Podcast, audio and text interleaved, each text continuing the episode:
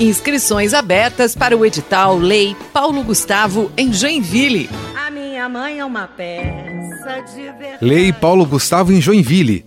Perguntas e respostas. Reclama mais, sabe amar como ninguém. Quais são os critérios de avaliação dos projetos?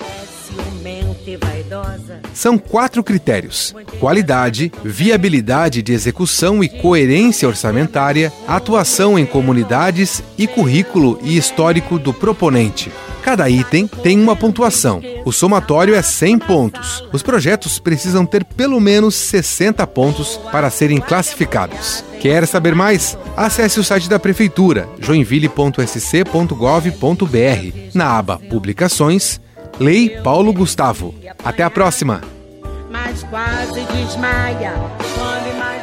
Edital Lei Paulo Gustavo. Inscrições até o dia 2 de dezembro pelo site joinville.sc.gov.br. É sempre um Deus nos acuda. Pega pra cá.